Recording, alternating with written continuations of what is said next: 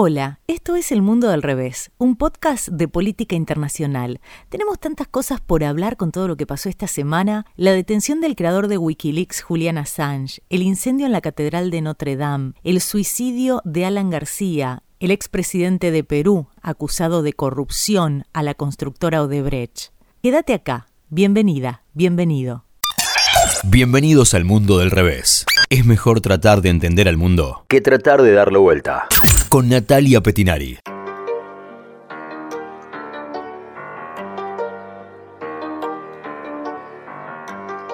El tema político más importante de esta semana tiene que ver con Julian Assange, el fundador de Wikileaks, que fue arrestado este jueves pasado, el jueves 11 de abril por la mañana, por la policía británica en la Embajada de Ecuador en Londres. Assange fundó Wikileaks en 2006, pero su popularidad explota en abril del 2010, cuando logra que los diarios más importantes del mundo, como el New York Times, publiquen al unísono imágenes que mostraban a soldados estadounidenses que disparaban y maltrataban a civiles y a la prensa también en Irak desde un helicóptero. Por eso lo conocemos a Assange hoy y a Wikileaks y por eso muchos lo consideran hoy como un icono de la libertad de prensa. Pero ese mismo 2010, con el boom de Wikileaks, Suecia envía una orden de detención internacional en contra de Assange para interrogarlo por acusaciones de haber violado a una mujer y acosado sexualmente a otra en agosto de ese año durante una visita que le hizo a Estocolmo para dar una charla. Él al día de hoy dice que ambos encuentros fueron totalmente consensuados. Resulta que el asunto fue avanzando hasta que en junio del 2012 Assange se refugia con el apoyo de Rafael Correa, que también le entrega la ciudadanía ecuatoriana, en su embajada en Londres para evitar ser extraditado a Suecia. Estos dos casos de acoso y violación en su contra se retiraron cinco años después porque las autoridades no podían continuar con la investigación porque Julian Assange estaba bajo asilo.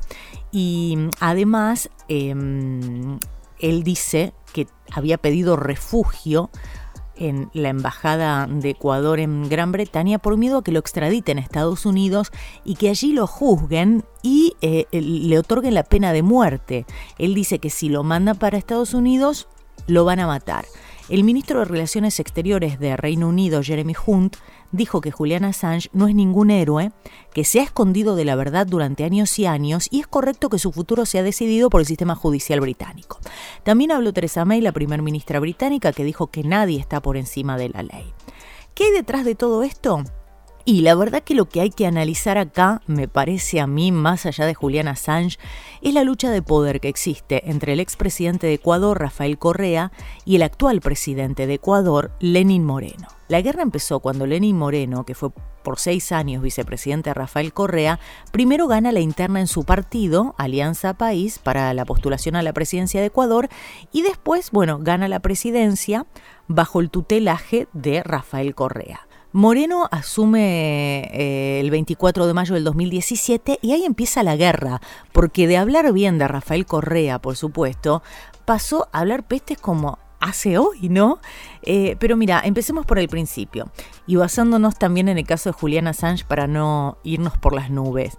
Eh, esta es la explicación que da el presidente Lenin Moreno de por qué decide finalizar el asilo político de Julian Assange. El asilo del señor Assange es insostenible e inviable. El señor Assange violó particularmente la norma de no intervenir en asuntos internos de otros estados. Sobre el comportamiento del señor Assange, la paciencia del Ecuador ha llegado a su límite. Instaló equipos electrónicos de distorsión no permitidos, bloqueó las cámaras de seguridad de la misión del Ecuador en Londres, agredido y maltratado a guardias de la sede diplomática, accedido sin permiso a archivos de seguridad de nuestra embajada, mientras denuncia estar incomunicado y rechaza la conexión de Internet proporcionada por la embajada, posee un teléfono móvil con el que se comunica con el exterior. Solicité a Gran Bretaña la garantía de que el señor Assange no sería entregado en extradición a un país en el que pueda sufrir torturas o pena de muerte.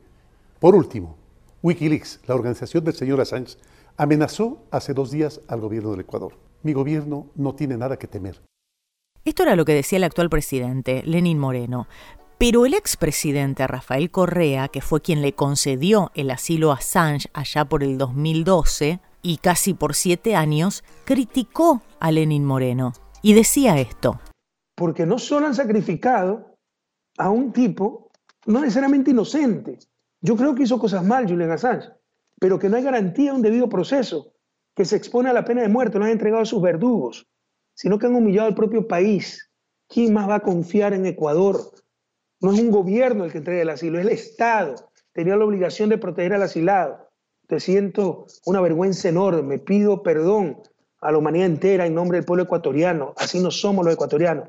Tenemos un gobierno traidor, tenemos un presidente enfermo del alma, del corazón, odiador, corrupto, que tiene los días contados. Ya verán cómo el pueblo ecuatoriano sabrá poner las cosas en su justo lugar, pero el costo ha sido enorme. Lenin Moreno lo que asegura es que Julian Assange prácticamente convirtió a la embajada de Ecuador en Gran Bretaña, en Londres, en un centro de espionaje internacional y terrorismo informático que quebró las normas de convivencia, pero acá hay cuestiones que va a tener que verlas la justicia para ambas partes. Porque, mira, por un lado, Rafael Correa enfrenta desde el año pasado una orden de prisión preventiva de la justicia de su país por su presunta implicación en el secuestro de un opositor en el 2012. Sin embargo, Rafael Correa considera que el caso supone una persecución política en su contra de parte de las autoridades ecuatorianas e Interpol negó un pedido para capturarlo y extraditarlo desde Bélgica, donde él reside. Lenin Moreno dijo que hay más de 500 denuncias de corrupción contra el régimen de Rafael Correa. De esto acusa Lenin Moreno a Rafael Correa.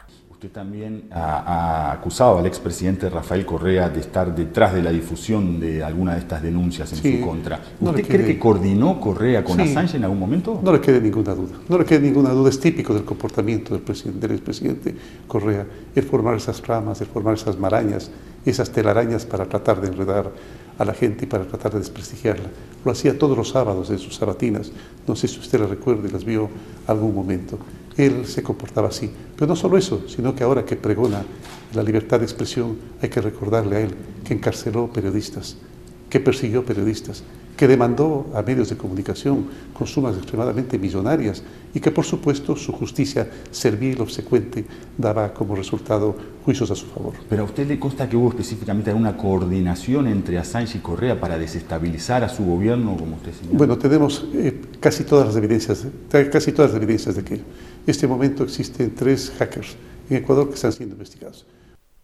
Y en cuanto a Lenin Moreno, parece que el detonante para eliminarle el asilo a Assange dice que fueron unas cuentas offshores que habría publicado Wikileaks, que niega ser el responsable de esto, pero bueno, se conocen como los INA Papers.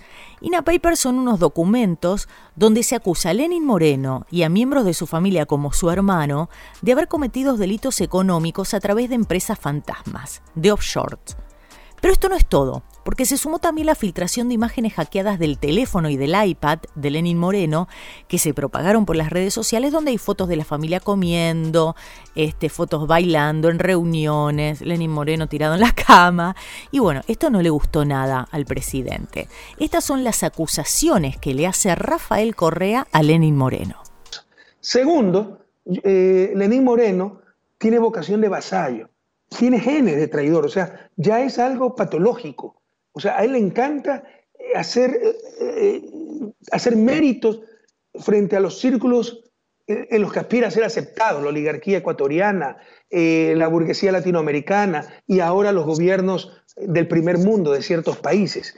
¿no? Y quiere hacer mérito frente a eso. Entonces, claramente se comprometió con Estados Unidos para entregar a Julian Assange, se comprometió con el Reino Unido, como lo han reconocido pero ¿dónde está escrito el Reino Unido está comprometido a su vez a no extraditarlo a un país con pena de muerte como son los Estados Unidos? Pero nuevamente le insisto, torpemente, lo que descontrola a Lenín Moreno, porque esperaban que se quiebre Julian Assange, lo que acelera los acontecimientos es que Wikileaks publica la corrupción de Moreno y Moreno culpa de esto a Julian Assange injustamente, porque Julian Assange no tuvo nada que ver con esa publicación de Wikileaks, como aclaró en su momento Wikileaks. Pero creyó que con eso terminaban sus problemas y recién empieza, porque dio a conocer al mundo este caso de corrupción y no va a poder escapar de él. Moreno tiene los días contados en la presidencia de la República del Ecuador y no va a irse a su casa, va a irse a la cárcel por corrupto. El último que tiene la palabra hasta ahora es Lenin Moreno. Ayer, 17 de abril, la BBC publicó una entrevista que le hizo al presidente donde afirmaba esto. Algunos sostienen que usted le retiró el asilo a Assange luego de que se publicaran fotos de su vida privada, de su vida íntima, y también de que eh, Wikileaks publicara información que vincula a su hermano con la formación de una empresa offshore. ¿Qué, responde a eso? Realmente cualquier ecuatoriano que no esté en la actividad gubernamental puede formar una empresa offshore. No está, no está prohibido. Yo he demostrado con declaraciones y con documentos de que esa empresa no me pertenece, no me ha pertenecido nunca, que no tengo relación con ella. Y con respecto a un departamento en el cual supuestamente yo pasaba vacaciones, también hemos comprobado con declaraciones de, de la misma gente que habita los departamentos, de que en primer lugar ese no es un departamento de lujo, que no lo conozco, que nunca he estado ahí y por supuesto con el documento respectivo que no me pertenece. ¿Pero a usted le consta que Assange estuvo detrás de esa filtración? De, Ah, no, es que no es necesariamente por ello que le quitamos el, asilo, es porque se venía acumulando varias, varias experiencias negativas, entre esas la amenaza que prefirió contra el Ecuador, diciendo y contra el Ecuador y el mundo, diciendo que va a activar puntos el momento en que, en que se le quitaría la, el derecho al asilo. Yo creo que en esta pelea entre presidente y expresidente de Ecuador, la decisión de Lenín Moreno probablemente tenga que ver con varias cuestiones. Las últimas elecciones de Ecuador, que fueron ahora el 25 de marzo de este 2019, fueron elecciones seccionales, pero se eligieron, digamos, autoridades locales. Pero ¿qué pasó? Alianza País, que es el partido que fundó Rafael Correa, quedó desmembrado después de la traición de Lenin Moreno. Entonces estas elecciones eran una especie de termómetro para ver qué apoyo tenía Lenin Moreno. Rafael Correa tuvo que hacer campaña, primero desde Bélgica, a través de las redes sociales, pudo colocar algunos candidatos en una organización política prestada, porque Alianza País ahora es un partido que lidera al presidente, que es su enemigo político. Entonces Correa pudo mm, este, colocar candidatos en una organización política prestada que se llama Fuerza Compromiso Social. En estas elecciones, las urnas le dieron un espaldarazo a Rafael Correa no un espaldarazo wow, pero este, le fue bastante bien y hasta hubo algunas sorpresas. Entonces, a partir de acá, Lenín Moreno tiene que repensar su estrategia política si quiere ganar apoyo. Entonces, esta acción contra Assange se da en este contexto y Lenín Moreno necesita sí o sí más apoyo. ¿Por qué? Porque ahora se le viene una gorda, una jodida, que es que después del acuerdo con el Fondo Monetario Internacional, va a tener que implementar unas reformas estructurales que ya sabemos cómo son las reformas que exige el fondo. Son reformas de ajustes que no le van a gustar a nadie, van a ser muy poco populares. Hacía 16 años que Ecuador no recibía fondos de este organismo. Lenín Moreno criticó mucho la situación económica en la que recibió Ecuador, eh, eh, criticó el Ecuador que le dejó Rafael Correa, que es cierto, digamos, ya hace rato y durante el final del gobierno de Rafael Correa, Ecuador económicamente no venía con buenos índices. Moreno dijo que encontró un país sumamente endeudado, que no podía continuar con el ritmo de inversión pública que llevaba a cabo Correa. Entonces Lenín Moreno decidió este año acudir al Fondo Monetario Internacional que entregará al país unos 4.200 millones de dólares y el FMI sabemos que era uno de los organismos más criticados por Rafael Correa por sus políticas neoliberales. Y sabemos que el clima en la región cambió bastante. ¿En qué desembocará todo esto? Ya lo veremos, pero fue uno de los temas de la semana, el fin del asilo político a Julian Assange en la Embajada ecuatoriana en Londres y la disputa entre Rafael Correa y el actual presidente de Ecuador, Lenín Moreno. El mundo del revés, con Natalia Petinari.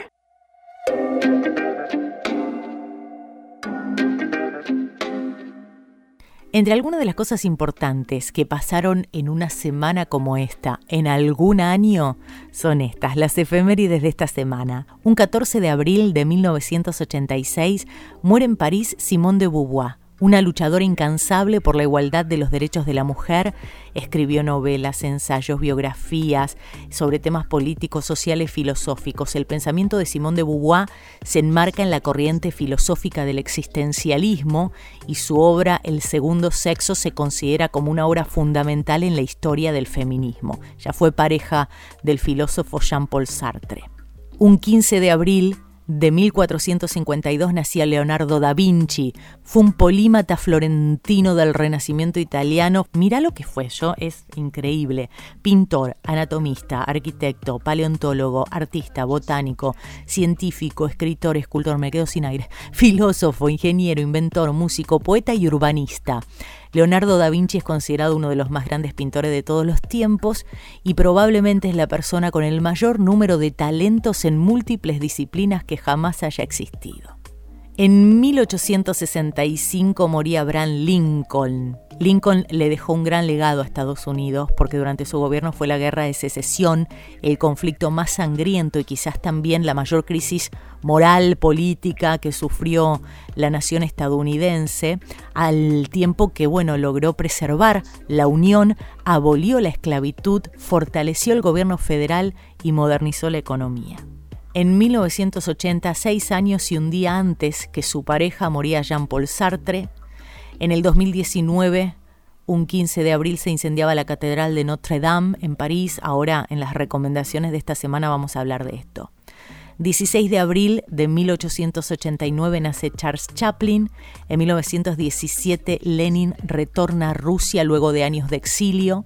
Un 17 de abril de 1834 nacía JP Morgan, un empresario, banquero y coleccionista de arte estadounidense que dominó las finanzas corporativas y la consolidación industrial de su época. En 1901, fíjate que era uno de los hombres más ricos del mundo. Murió en Roma, en Italia, en 1913. En 1894 nacía Nikita Khrushchev, un 18 de abril de 1955 muere Albert Einstein, el científico más importante y popular del siglo XX. El mundo del revés, un podcast del mundo.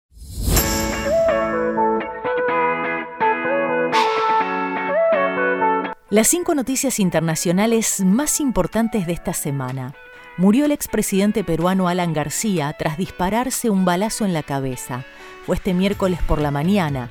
Alan García se disparó cuando iba a ser detenido por agentes de la División de Investigación de Delitos de Alta Complejidad en su residencia en el barrio de Miraflores en Lima, en el marco de las investigaciones por la presunta trama de soborno. Esto es lo que decía la prensa el expresidente días antes de su muerte.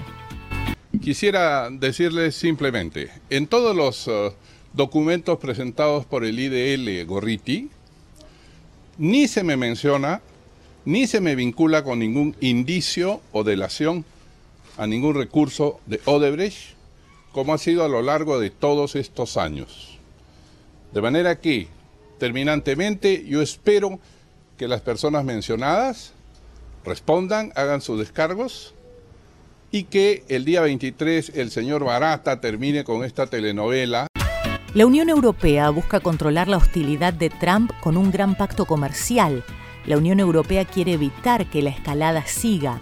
El presidente Donald Trump amenazó con subir los aranceles a la importación de autos europeos, uno de los primeros sectores industriales del viejo continente y responsable de millones de empleos. Es por esto que Bruselas le propone a Washington la apertura de negociaciones para acordar un tratado comercial. Según la Comisión Europea, el acuerdo aumentaría un 8% las exportaciones europeas a Estados Unidos y un 9% las estadounidenses a Europa.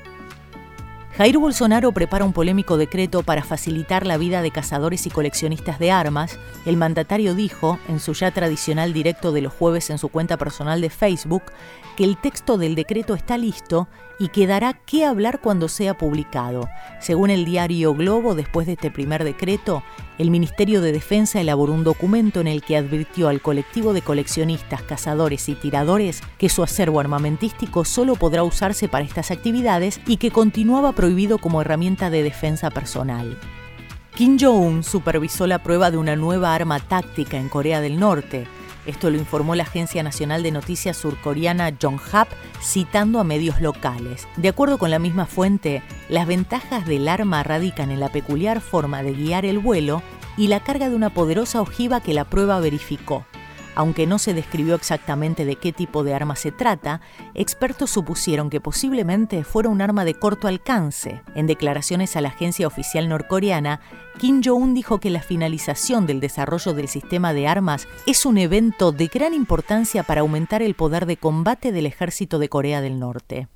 El gobierno de Donald Trump activará desde el 2 de mayo una norma que permite demandar en tribunales estadounidenses a empresas extranjeras presentes en Cuba que gestionan bienes confiscados tras la revolución. Lo anunció este miércoles el secretario de Estado Mike Pompeo la sección de la norma que data de 1996 permite iniciar acciones ante la justicia estadounidense contra empresas que registren ganancias gracias a activos que hayan sido nacionalizados después de la Revolución de 1959. La Unión Europea y Canadá lamentaron en una declaración conjunta la decisión de Estados Unidos y advirtieron sobre la probable espiral innecesaria de acciones legales por esta medida.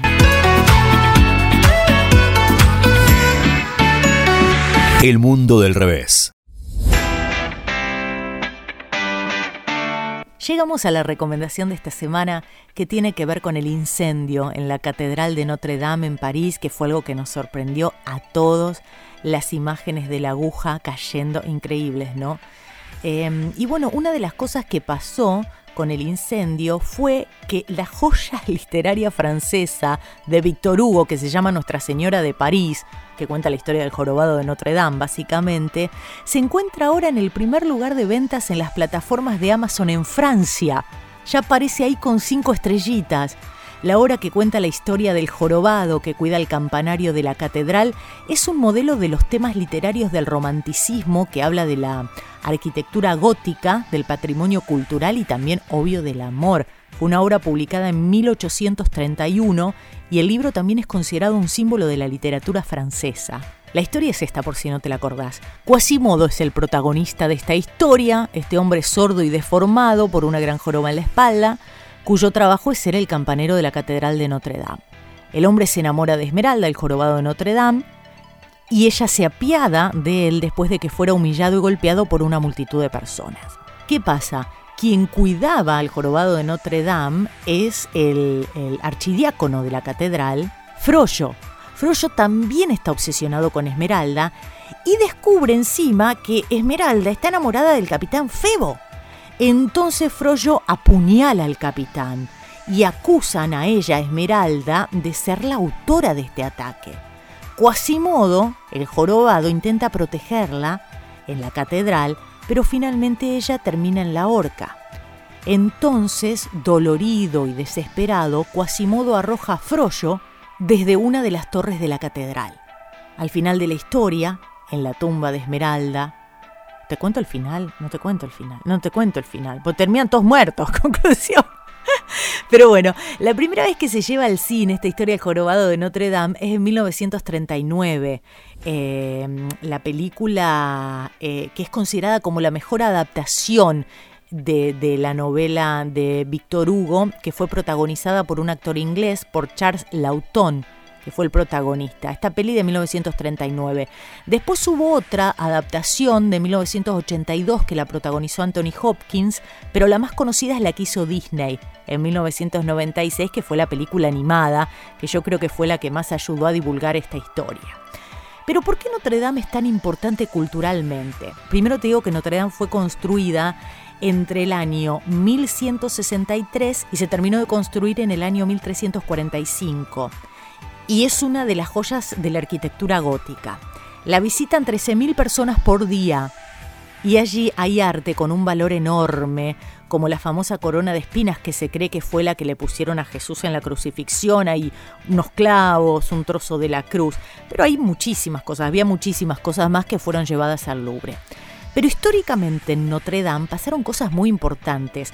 Sobrevivió primero a la Revolución Francesa, durante la Revolución Francesa Notre Dame sufrió enormes daños. Por ejemplo, las estatuas de los reyes que adornaban la fachada las arrancaron o las decapitaron. Y las campanas de bronce que había las fundieron para hacer cañones. En Notre Dame, en 1804, fue coronado el emperador Napoleón Bonaparte. Sobrevivió a los saqueos y bombardeos o lo que fuera, sobrevivió a las dos guerras mundiales. También fue lugar de grandes funerales como el de Charles de Gaulle, que dirigió la resistencia francesa contra la Alemania nazi en la Segunda Guerra Mundial, mira qué simbólico. Y también allí fueron los funerales de otros presidentes como Pompidou en 1976 y Mitterrand en 1996. Y lo que te quería contar, que tiene que ver con la recomendación de, leer la obra de Víctor Hugo, porque no hay profesor que no crea interesante siempre volver a los clásicos. siempre un profesor que dice, es tan bueno volver a los clásicos. Y es cierto, por ahí cuesta un poco. pero lo que te quería contar es que la participación que tuvo Víctor Hugo, no solo en la obra y, y en la mantención de la catedral, porque mira, cuando él la publica, la obra, en 1831, una de las primeras cosas que ayudó con la obra es a que los parisinos sientan a la catedral como propia, como símbolo de pertenencia y que aprendan a valorarla. Y segundo, que la catedral no estaba para nada mantenida, se venía abajo. Víctor Hugo se había quedado este, impresionado por la poca mantención que tenía, entonces presionó para que se la restaure y participó él mismo con los arquitectos de esto.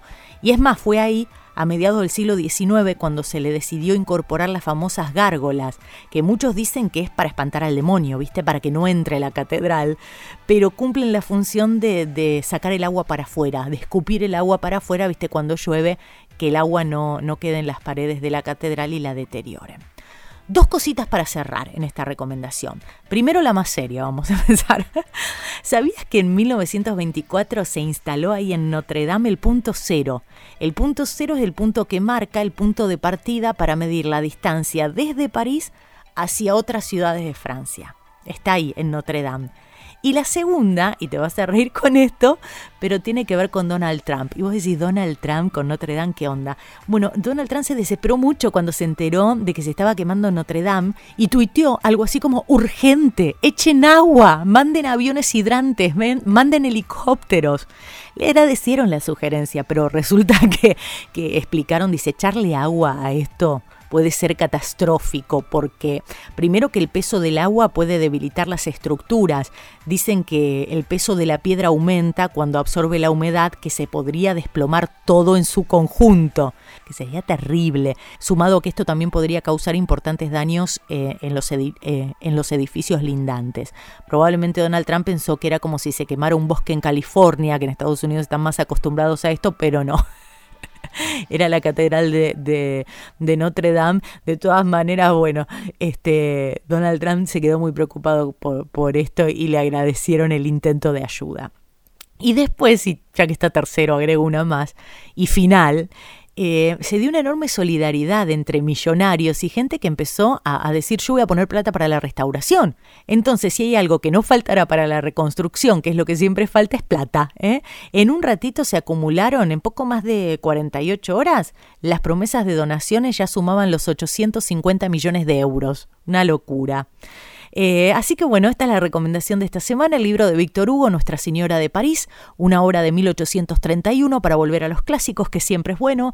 Si no querés leerla, qué sé yo, tenés tres películas. ¿Eh? Tres películas sobre la obra. La mejor adaptación dicen que fue la primera del año 1939, la podés buscar. O si no, juntás a los chicos, juntás a la familia, a los sobrinos, a los nietos, lo que quieras y, y te pones a ver El Jorobado de Notre Dame, la película de Disney de 1996. El Mundo del Revés, un podcast del mundo.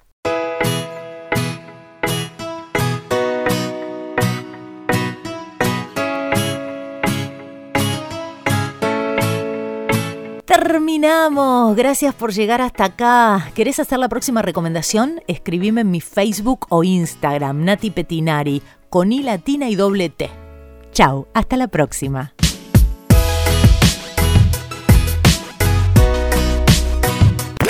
Esto fue El Mundo del Revés. Es mejor tratar de entender el mundo que tratar de darlo vuelta. Hasta la próxima.